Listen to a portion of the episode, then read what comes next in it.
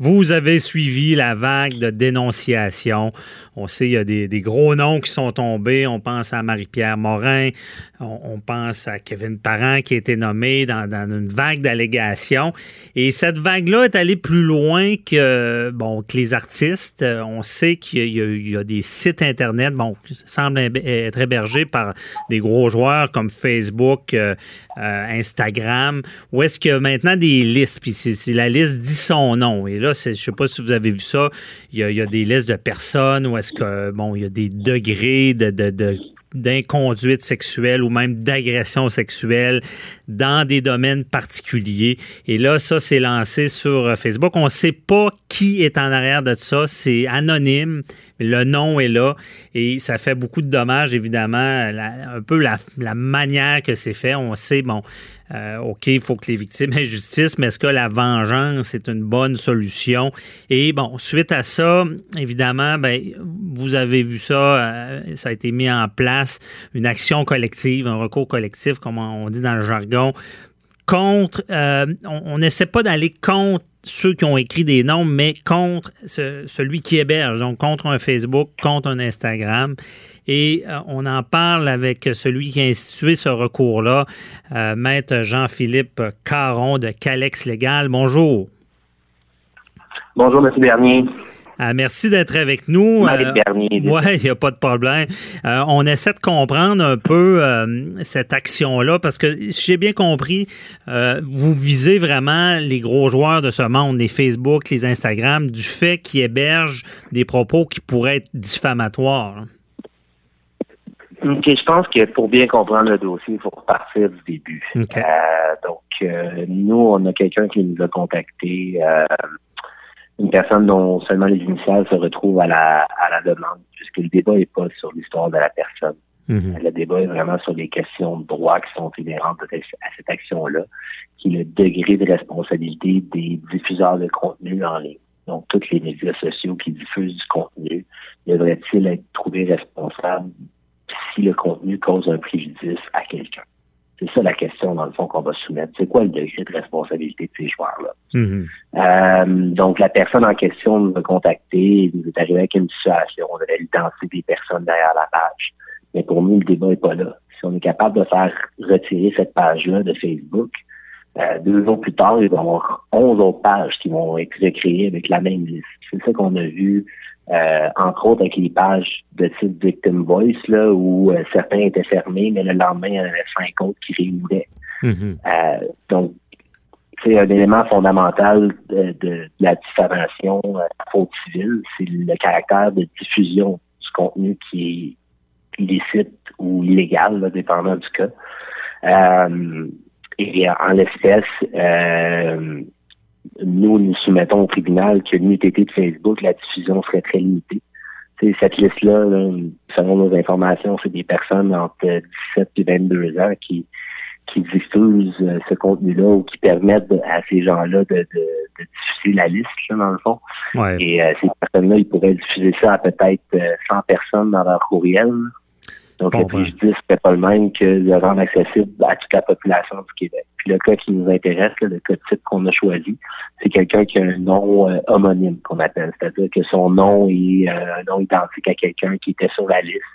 Ah oui. Pas nécessairement quelque chose à se reprocher dans la situation. Euh, par contre, les membres de son entourage ont dit Hey, ton nom est sur la liste. Qu'est-ce que tu as fait de mal? Puis on en vient des conclusions assez rapidement.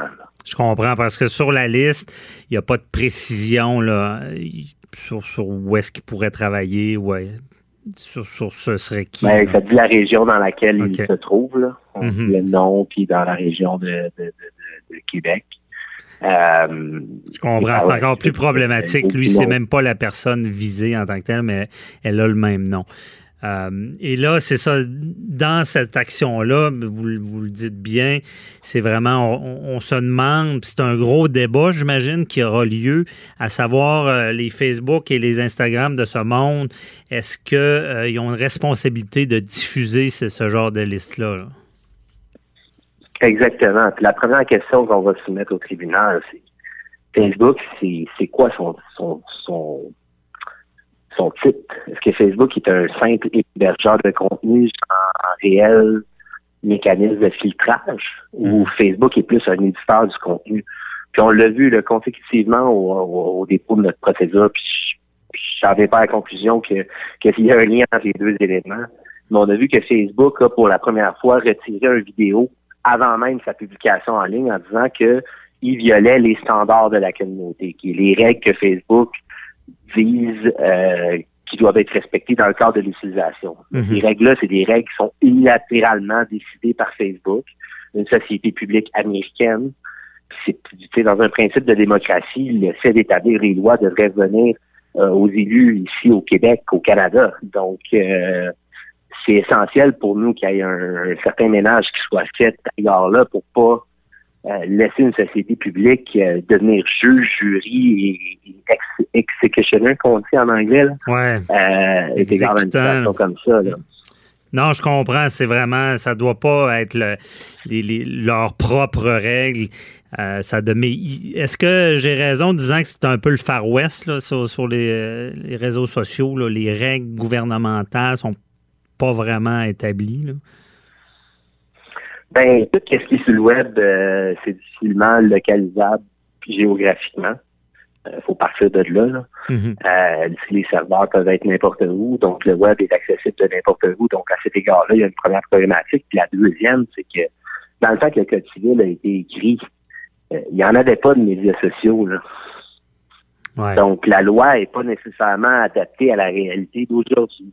Par contre, on a une base de loi qu'on est capable de faire des comparables avec. Par contre, par exemple, la responsabilité que vous auriez, vous, pendant votre émission, si vous prenez la liste, si vous nommez chacun des noms qui est sur la liste sans faire de vérification, en mhm. disant toutes ces personnes-là ont commis une agression sexuelle. Mais ben, demain matin, je vous dis, vous seriez responsable préjudice qui découlerait de cette situation-là si ça cause un préjudice à quelqu'un. Oui, je comprends. Par contre, si quelqu'un le dit à mon émission, est-ce que je serais responsable? C'est un peu le, débat qu'il y aurait parce que sur Facebook, euh, c'est pas Facebook qui dit ça, mais c'est un usager, là. Oui, mais vous, vous feriez juste prendre l'information, si vous n'avez pas vérifié l'information, mm-hmm vous pourriez être tenu responsable au même titre. Là. On a déjà vu des, journaux comme, euh, comme le Canoë qui a déjà été trouvé responsable pour des publications qu'elle n'avait pas modérées sur son site web. Ouais, je comprends. Et déjà. Oui, fait Allez-y, ouais. Non, mais j'allais juste dire que c'est pour nous, c'est des comparables qu'on entend utiliser pour démontrer notre, euh, notre cause d'action. Là. Non, je comprends. Vous, devez faire des comparables, dire ben, c'est d'où vient cette responsabilité, mais là, vous n'avez pas un article entre les mains disant que c'est écrit noir sur blanc qui sont responsables. Parce que je pense que dans tous les autres domaines, c'est pas clair non plus, parce qu'on peut pas. Je sais que dans, en matière de droit d'auteur, les Facebook ou les YouTube interviennent assez rapidement quand ils constatent des violations de droits d'auteur. Euh, pour ce qui est des propos haineux aussi, euh, je pense qu'ils vont, ils vont agir. Mais euh, comme vous dites si bien, dans ce domaine-là, où sont les règles? c'est ce que vous allez prétendre. Ça doit être clairement établi. Et je comprends un peu le comparable. Il y a une responsabilité en tant que, que, diffuseur. C'est là-dessus que vous allez vous battre d'un point de vue légal, le dossier sera pas beaucoup plus compliqué que n'importe quel autre dossier de responsabilité civile. C'est une faute euh, extra-contractuelle qu'on allègue. C'est ça la diffamation. Mm-hmm. Je comprends. Faute, préjudice, lien de causalité. Ouais. Pas plus compliqué que ça. Mm-hmm. Puis comment vous pensez, que je ne veux pas vous faire trop parler du dossier, mais euh, quelle sera la, défense, on peut dire, de, de ces gros joueurs-là, disant que eux, c'est seulement des diffuseurs, mais ils n'ont pas la responsabilité sur le contenu ou? Ben, moi, je ne le sais pas encore parce que historiquement, Facebook utilise euh, le site qui lui convient dans les circonstances. Là. Mhm. C'est pas des recherches en ligne, c'est super intéressant. Dans certains contextes, de certaines actions judiciaires, Facebook dit non, non, nous, on est un éditeur de contenu. Alors que dans d'autres, ils disent non, non, on est juste un hébergeur. Okay. dépendant de la situation, Facebook utilise euh, une espèce de, manque de clarité au niveau de son statut pour dire euh, qui est l'un ou l'autre, dépendant de la situation. Mais nous, il y a un autre facteur qui rentre, parce que dans le fond, oui, on essaie de dire qu'ils sont éditeurs, mais subsidiairement dans notre action, c'est-à-dire si le tribunal n'en vient pas à la conclusion que Facebook est un éditeur, on en vient, on demande au tribunal de dire, hey, nous, on a dit Facebook que ce contenu était illicite là, qu'à partir du moment où ils ont été informés du caractère illicite, ben là, même comme hébergeur, leur responsabilité est engagée. Mm-hmm. Ça, c'est en vertu de la loi sur les, les je pense, le cadre technologique de, l'information. Euh, donc, subsidiairement, il y a un deuxième volet où on est capable d'engager la responsabilité possiblement.